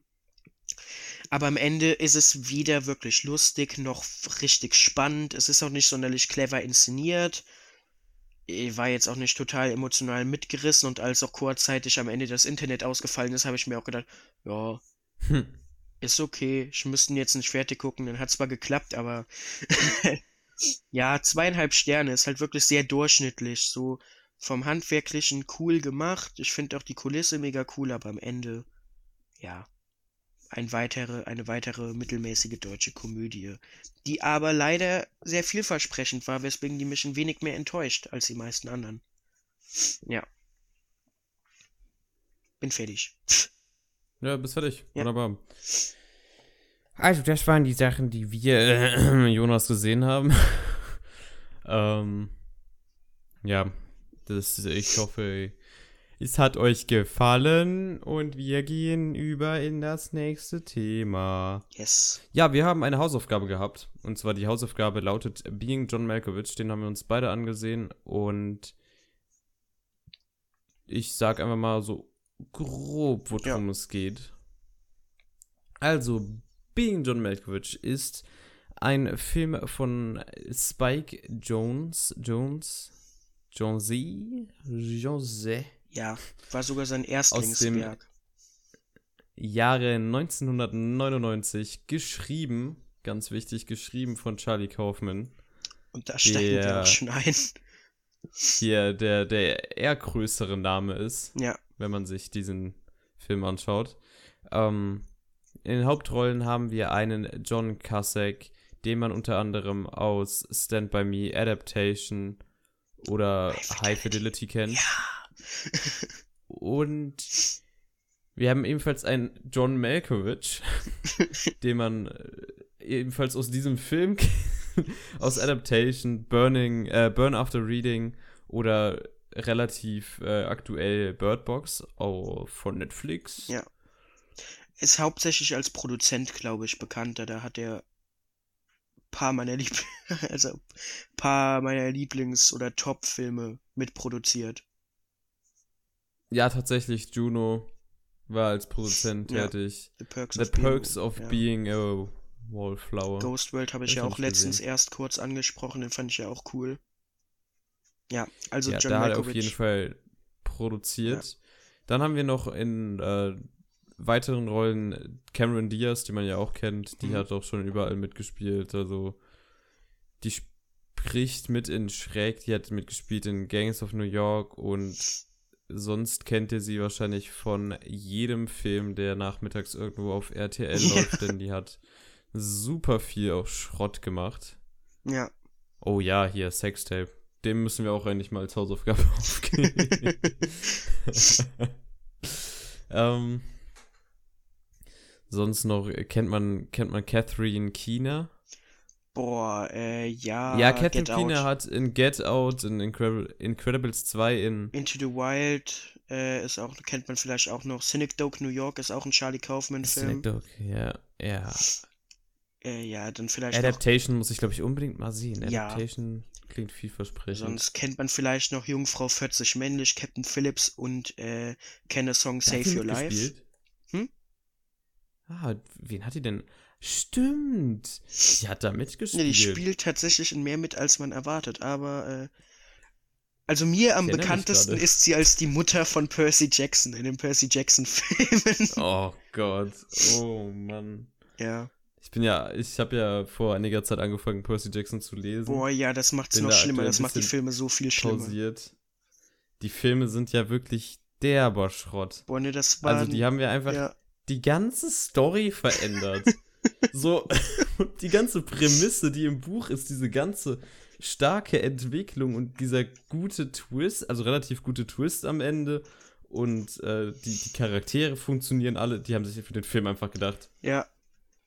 lassen wir einfach alles anders machen. Also- und scheiße. Auch, auch die Percy Jackson Filme sind mit ein Grund, warum ich Regisseur werden wollte, weil ich damals als kleiner Jonas irgendwie, das waren so meine Lieblingsbücher und dann saß ich da Und dann kam Percy Jackson und ich habe so gedacht, boah, geil, das hat einen Film und das, ich war so enttäuscht, ich war so am Boden zerstört und ich habe mir, das kann doch nicht sein, das mache ich irgendwann besser und ja. Einfach die Story, es geht um die scheiß Perlen in dem Film. Das ist die Story-Motivation. Im fucking Buch bekommen die die einfach gegeben, weil das nicht das Relevante in der scheiß Story. Alter. Ah. Ja. Es ist so fucking stupid. Ey, wir müssen echt mal einen Podcast über Percy Jackson machen. da Können wäre wir- ich so down für. machen, ja. Einfach die kompletter Rant auch. Über diese Kackfilme. Ja, die sind auch irgendwie auf Netflix oder was weiß Ja. ich am rumfliegen, irgendwo im, im Einheitsbrei. Ja. Kommen wir zurück zu Being John Malkovich. Kann ich hier noch irgendwelche Schauspieler erwähnen? Ja, Ähm, die, die, meisten ja, nicht. nicht mehr, also die kennen die meisten vermutlich nicht. Vielleicht Mary Kay Place, aber glaube ich eher nicht. Charlie Sheen kommt als Charlie Sheen einmal ganz kurz vor, das fand ich lustig. Genau, Brad Pitt auch als Brad Pitt. Ja. muss man an der Stelle sagen. Ja, wie fasst man diesen Film zusammen? Also, wir haben unseren Main Character namens Craig Schwartz. Und äh, lieber Herr Craig Schwartz, der lebt zusammen mit seiner Frau Lotte Schwartz. Und die, naja, das ist, sag ich mal, nicht mehr so die frischeste Beziehung, wenn man so möchte. Also sie ist halt so eine Sie, sie ist Tierhalterin, die hat auch so einen Tierladen, meine ich. Also ja. die, die haben auch, die haben einen Schimpansen, der zu Hause bei denen wohnt und äh, Craig ist halt ein sehr unerfolgreicher Puppenspieler, Aber sehr dafür begabt. ziemlich skilled. Ziemlich Ja. skilled. Was so ein bisschen weird ist, weil eigentlich, wenn Leute das so krank beherrschen, dann doch irgendwie von Ja. und also vor allem, ich glaube, er hätte bessere Chancen während Social Media gehabt. Ja. So ein Video von seinen Puppen auf TikTok oder sowas.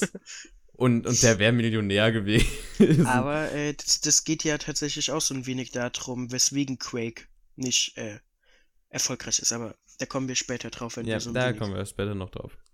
Genau. Und ähm,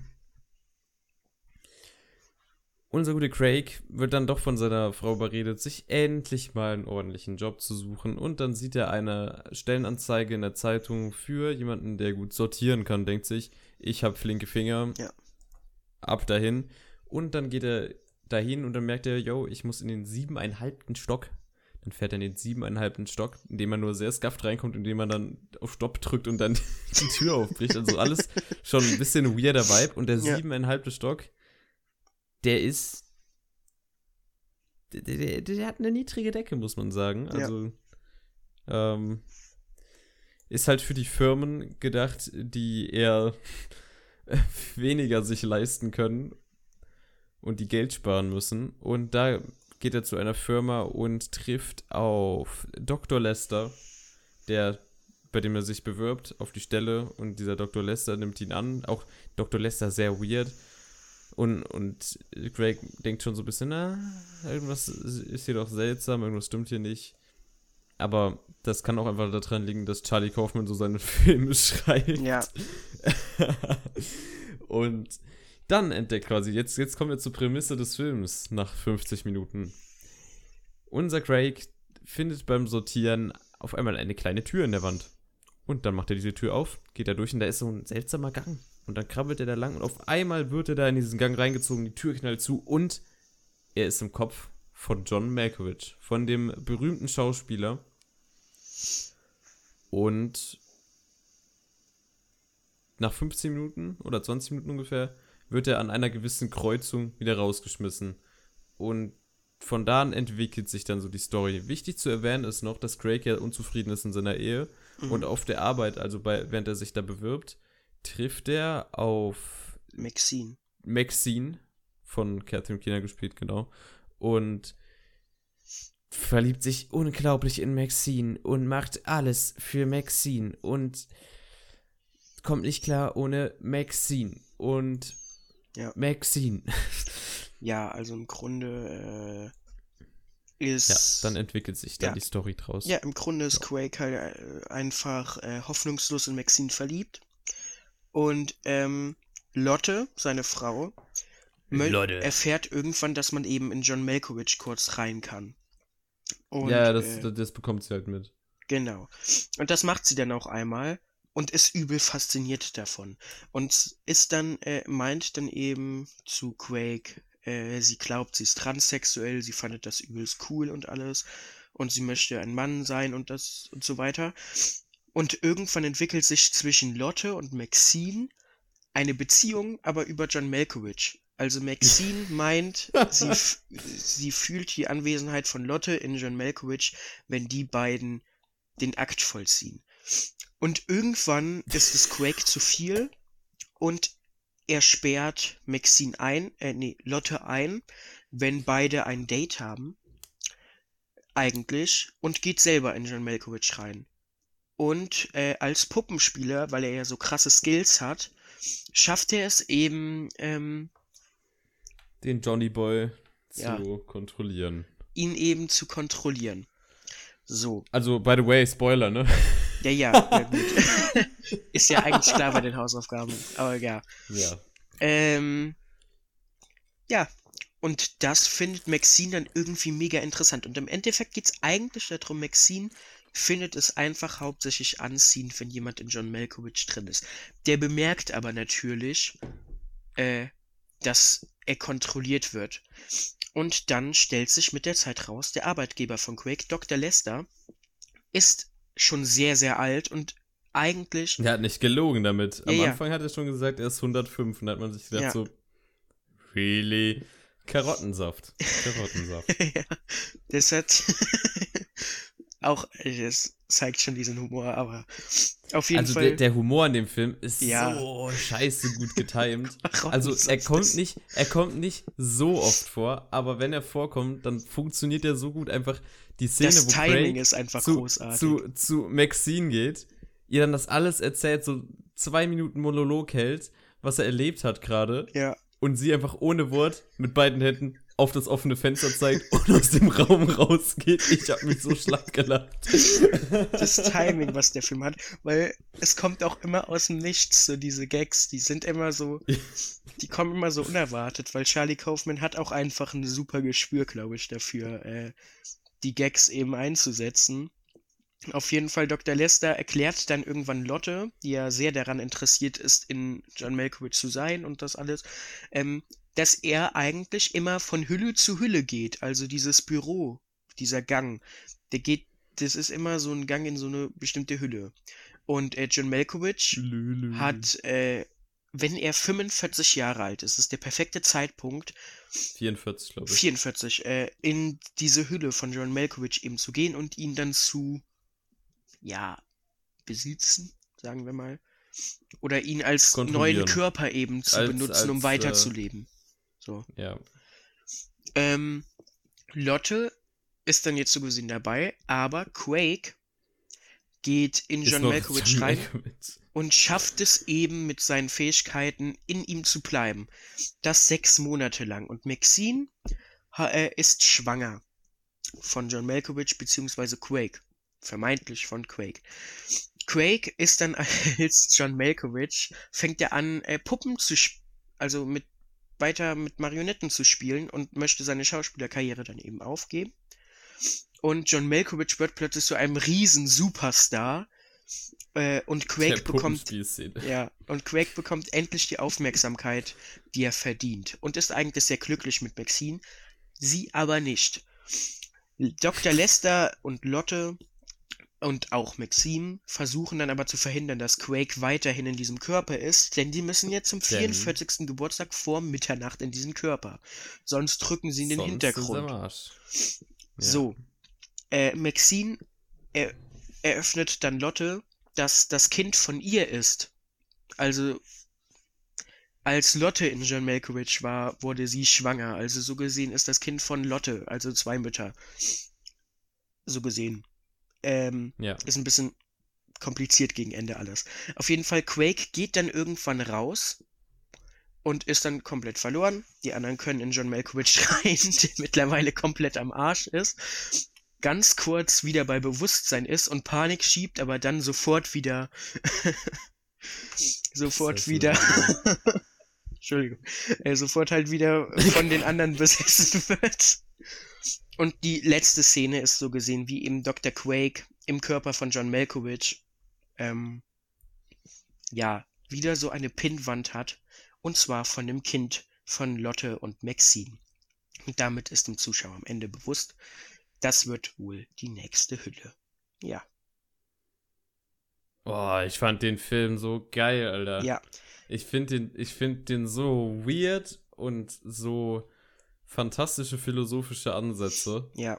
Also natürlich, Damn. was man einfach mal als- allererstes sagen muss zu Being John Malkovich, ich finde es so geil, dass das damals finanziert wurde, weil man muss ja wirklich einfach sagen, das war Charlie Kaufman, der vorher nur beim TV-Film tätig war. Charlie Kaufma Kaufmans erster Kino, also Spielfilm-Drehbuch. Der geschrieben hat, yes. Genau.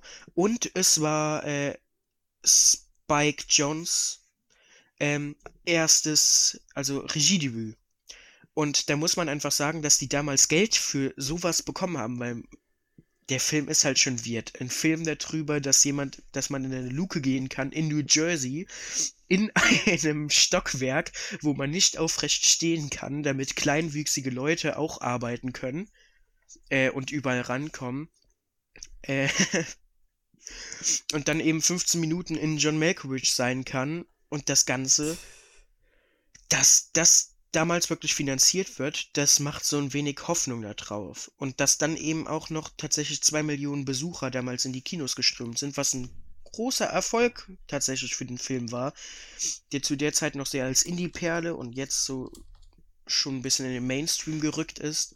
Also wenn man halt Filme guckt, dann kennt man auch John Malkovich eigentlich, also Being John Malkovich. Ähm, und ich habe tatsächlich mal eine Kritik, also ich habe mir so ein paar Kritiken dazu angelesen, weil natürlich diese Interpretation auch unterschiedlich ist. Da wollte ich dann mehrere Ansätze auch mal von anderen Leuten sehen. Aber äh, da lese ich kurz einfach mal einen Teil äh, vor. Ja, zitier mal von, von wem das war. Äh, das ist von epdfilm.de, eine Kritik zu John Malkovich. Und hier wird geschrieben. Auch ist der gesamte filmische Gestus nicht frei von einer gewissen Künstlichkeit, die in der Klärung offerierender Dialogpassagen wie auch der Wahl eines ambitionierten Beinahstars wie John Malkovich auffällig wird. Aber hier hat schlussendlich eine Handvoll Leute gemeinsam etwas auf die Beine gestellt, die mit Sicherheit in, der Lage sind, aus den kleinen Fehlern zu lernen und dem großen Erfolg zu misstrauen, den sie jetzt schon haben. Und wir anderen stellen uns eine deutsche Variante vor, die da heißen könnte Being Axel Milberg, produziert von Herbert Grönemeyer und Klausen und Wölbke, mit Esther Schweins, Moritz Bleibtreu und Katja Flint, ab zwei Millionen Besuchern für Being John Malkovich eine ernstzunehmende Option. Und weil diese Kritik bezieht sich so ein wenig darauf, wie Being John Malkovich aufzeigt, was falsch in der deutschen Filmindustrie läuft. Und zwar, dass man sich nicht traut, so einen Film mal äh, den Raum zu geben. Man muss sagen, das heutige Hollywood macht es vermutlich auch eher nicht. Also ich glaube, Charlie Kaufman hätte heutzutage größere Schwierigkeiten, diesen Film auf die Beine zu stellen. Aber in Deutschland noch weniger. Und Ja, in Deutschland erst recht nicht, aber ich denke, so ein Charlie Kaufman wäre dann, also wenn er jetzt anfangen würde, würde safe irgendwie bei A24 oder Genau, so. äh, der würde halt vermutlich weil- eher in New York, weil New York baut sich langsam Ja. auch so eine Film. Äh, bei den Branche Studios, die auf. halt, die Studios, die halt wirklich äh, noch so ein bisschen Indies davon Ja. mutigere Sachen machen. Wir gehen auch dann, würde ich sagen, direkt mal über in die Interpretation des ganzen Werks, nicht wahr? ja, möchtest du anfangen oder soll ich? Jonas. Nee, nee, ich will, ich will absolut nicht anfangen. Okay. Du hast das Wort. Also, am Ende ist natürlich sehr offen, wie man, wie man diesen sehr besonderen Film interpretieren kann, denn Johns und Charlie Kaufman, also Drehbuchautor hier, lassen die Interpretation allein beim Zuschauer. Sie möchten nichts vorgeben, sie haben auch in Interviews immer gesagt, sie möchten keine Interpretation irgendwie hier abgeben, denn der Zuschauer soll sich da selber drum Gedanken machen. Und das habe ich mir dann auch mal gemacht. Und ich bin der Meinung, der Film ist so ein Sinnbild der verzweifelten Suche des Menschen nach Identität, Sinn und vielleicht auch ein wenig Erfolg. Ähm, und das halt aber in diesem Film wirklich so in schwindelerregenden Ausmaß. Man sieht ja wirklich, wie viele Leute John Malkovich sein wollen. Man möchte sich verwirklichen. John Malkovich, der auf jeden Fall in dem New York, in, das, in dem Spiel zu der Zeit tatsächlich sehr bekannt war und sehr erfolgreich, vor allem wegen seinen Theaterauftritten, aber ähm, wie viele Leute diese Selbstverso die sich danach sehnen, auch so zu sein. Vor allem wird es ja bei Quake dann, ähm, bei Quake wird es ja irgendwann sehr deutlich, wie sehr er sich daran sehnt, endlich Anerkennung in seinem Leben zu erhalten und wie sehr er sich danach sehnt, auch endlich Liebe zu erhalten. Sei es, wenn das alles nur durch John Malkovich geht, weil er es einfach nicht schafft in seinem Körper. Und deswegen, ja, sage ich, äh, Being John Malkovich ist ein Film über die Selbstverwirklichung und der Suche nach Identität. Ja, ich habe, äh, es ist jetzt ultra schwer, diesen Film irgendwie zu deuten, weil da sehr, sehr viel Material drin ist, aber ich sehe, ja, wie, wie kann ich das ausdrücken? Ich sehe da etwas drin, und zwar dass das Fehlen der, der Selbstliebe in der Gesellschaft, wenn man es so ausdrücken könnte, mhm. und die dadurch äh, folgende, sag ich mal, Unzufriedenheit. Man sieht hier in dem Film lauter Charakter, die sich einerseits einerseits nicht mit sich selber klarkommen und nicht genau wissen, was sie machen wollen, mhm. beziehungsweise nicht erfolgreich sind in dem, was sie machen wollen, dadurch durch das System nicht vorankommen im Leben. Und dann haben wir einen Haufen von Menschen, die denken, dass ihre Probleme gelöst sind, wenn sie halt eben in diesem John Malkovich drin sind, die einfach aus sich selber rausgehen wollen, weil sie, weil sie sich selbst nicht mögen. So würden sie sich selber mögen, würden ja. sie dann noch dauerhaft in John Malkovich reingehen ja. wollen. Weil, weil ganz ehrlich, John Malkovich in dem Film, der ist ja nichts Besonderes. Der, ist halt der wird auch als nichts Besonderes dargestellt er ist halt einfach, es ist fucking John Malkovich. Punkt. Das wird ja auch durch Maxine sehr gut dargestellt. Maxine ist ja gar nicht an John Malkovich irgendwie interessiert. Sie ist ja eigentlich nur dieser Reiz, dass jemand anderes in ihm drin ist. Ja. Das findet sie ja, ist das Reizende. Das heißt, John Malkovich wird ja eigentlich als Charakter komplett in den Hintergrund gespielt und degradiert. Und das zeigt ja auch noch mehr, dass er am Ende einfach nur noch als Hülle benutzt wird. Quake geht aus ihm heraus und sofort wird seine Persönlichkeit wieder unterdrückt und Dr. Lester mit seinen ganzen Kumpanen springt in seinen Körper herein und besetzt ihn und unterdrückt ihn als Mensch. Genau, wir, wir haben eine Maxine, die, ähm, die nicht mehr an normaler Liebe interessiert ist. Ich meine, sie weist ja auch Craig ja. am Anfang die ganze Zeit ab. Äh, sie, sie, weist beide ab, die, die weist Craig und äh, seine, also die, die Lotte ab. Denn ich sehe das irgendwie so, als wäre sie das quasi, was an der Gesellschaft quasi kaputt gegangen ist, dass, dass das Normale nicht mehr reicht, dass es immer extremer werden muss, dass halt äh, dass die Menschheit von sich selber gelangweilt ist, wenn man so sagen ja. möchte, dass man halt die abgefahrene Scheiße haben will, das präsentiert Maxine dann ungefähr, weil sie, sie tönt es halt nur an, wenn wirklich dann in John Mankiewicz noch eine andere Person drin ist. Und ich finde es umso geiler, wenn dann John Mankiewicz noch von jemand anderem gesteuert wird. Ja. Und der so gesehen auch leidet. Dennoch entwickelt sich Maxine ja am Ende dazu, äh, quasi mit, mit Lotte in Real Life zusammenzukommen. Genau, ja. Weil sie dadurch, dass das Kind halt von Lotte ist, baut sich also, dann doch eine Bindung zwischen beiden auf. Genau, baut sich halt die Bindung auf, die sie halt vorher wahrscheinlich nicht hatte. Genau. Ähm, was kann man noch sagen? Also, was ich sehr, sehr witzig finde, andere Filme wären vielleicht mit dem Ansatz rangegangen, so, was ist jetzt das Mysterium um das Loch? Wir müssen das Mysterium rausfinden. Dieser Film, wir nutzen das kapitalistisch aus, dass wir so ein Loch haben. So die erste Entscheidung das wird zu Geld gemacht. Finde ich, find ich auch geil, weil das ist ganz ehrlich, so würde ja unsere Gesellschaft auch damit Ja. umgehen. Ich finde das sogar sehr realistisch.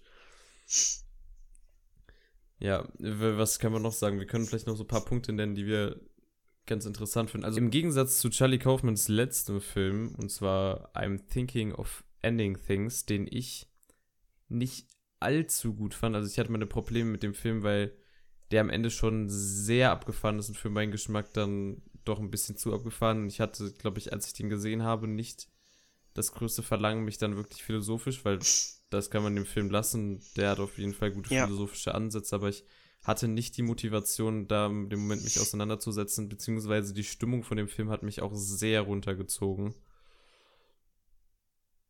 Was mich Ja. quasi dann so ein bisschen demotiviert hat, weiter über diesen Film nachzudenken. Dennoch kann man Charlie Kaufman lassen, dass er ja extrem einzigartiger Filmmacher ist, beziehungsweise Drehbuchautor vor allem. Ja, Was kann man noch sagen zu Being John Malkovich? Die schauspielerische Leistung ist durchweg gut. Die Charakter sind alle sehr, sehr weird, aber interessant. die sind vor allem alle einzigartig, finde ich. Ja. Die präsentieren halt auch alle was anderes. Wie, wie hier auch Dr. Lester quasi diese Angst vor dem Tod quasi Ja.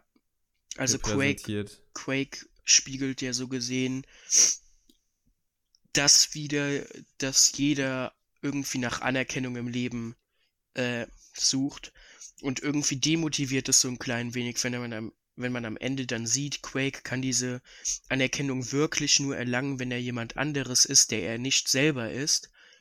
Und äh, sobald er dann wieder nicht der ist, wer er sein also sobald er wieder er selber ist, wird er wieder ausgestoßen, egal wie gut er ist, egal wie krass er gerade sein Talent äh, gezeigt hat. Ja, Ja, ich fand auch äh, die Schauspielerei, äh, schauspielerische Leistung von Jan, John Malkovich ziemlich geil, weil der ja immer Ja. die, die verschiedenen Personen dann quasi spielen musste. Das fand ich sehr interessant. Ich finde auch Ähm. beeindruckend, dass der sich drauf eingelassen hat. Der war ja auch, also der hat ja auch Geld dazu dann noch beigesteuert zum Film. Ja, die haben das ja safe mit dem abgesprochen. Die haben kein Drehbuch ja, klar. geschrieben und denen gesagt, ähm, Johnny Boy, wir haben was für dich.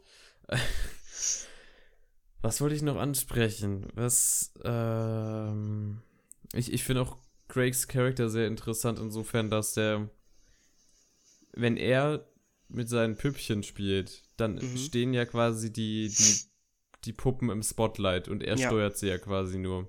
Sprich, sind das Main Event und das, was besonders ist daran, was die Puppen gerade machen.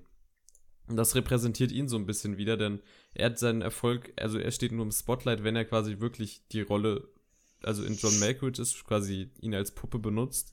Ja, Aber später, wenn er rausgeworfen wird, ist er halt wieder niemand, weil seine Profession ist ja Puppenspielen und er ist halt nur der, der die Fäden gezogen hat, aber nicht die Person Ja. für die die Gesellschaft ähm, die Aufmerksamkeit übrig hat.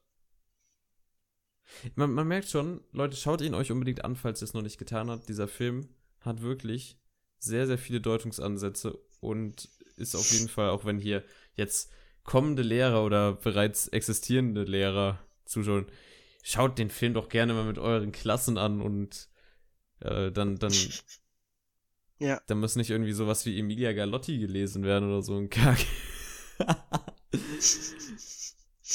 sehr gut. ja. Was ich traurig fand, war, dass der Film auf äh, Amazon Prime nur auf Deutsch vorhanden war. Ja, ich hätte ihn gerne im auch. Original geguckt. Aber sonst. Malkovich, Malkovich, Malkovich, Malkovich, Malkovich, Malkovich, Malkovich. Ja, Und mit dieser besonderen Abmoderation würde ich sagen, wir gehen wir jetzt hier ins Endgame und bestimmen noch eine weitere Hausaufgabe fürs nächste Mal. yes. Hast du, Was äh, nehmen wir als Hausaufgabe? hast du denn schon einen Vorschlag oder? Ich würde mal wieder was von Netflix nehmen. Wir haben jetzt sehr viel Prime-lastiges gemacht. Ja, ja, dann, äh, Watchlist. wie wäre denn, ähm, hast du Notting Hill schon mal geschaut? Nee. Sonst vielleicht Notting Hill oder was Ist ich auch interessant finde, District 9. Mm. Notting Hill, war das nicht der Film, von dem meine Schwestern immer so Ja. schwärmen.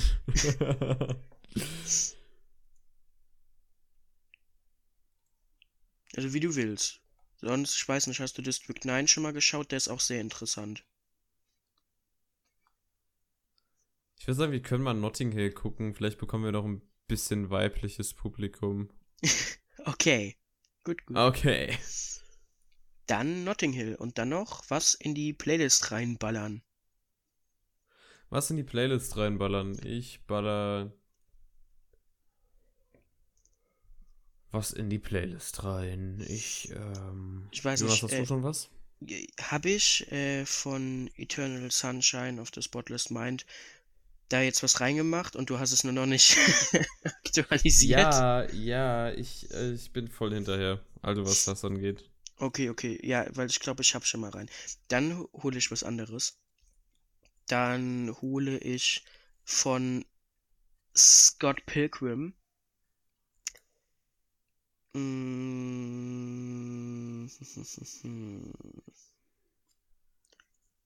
It's Getting Bowing by the Seas. Sea, sorry. Okay. Und ich nehme. Ich nehme. Warte, ich muss kurz reinhören. Ich nehme Django aus, aus äh, dem Soundtrack von Django Unchained. Ah, ja. Easy. So.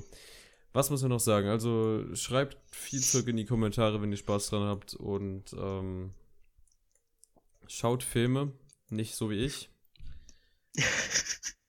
Ja, macht es wie ich. Macht es Habt wie kein Jonas. Leben. Seid wie Jonas, habt kein Leben.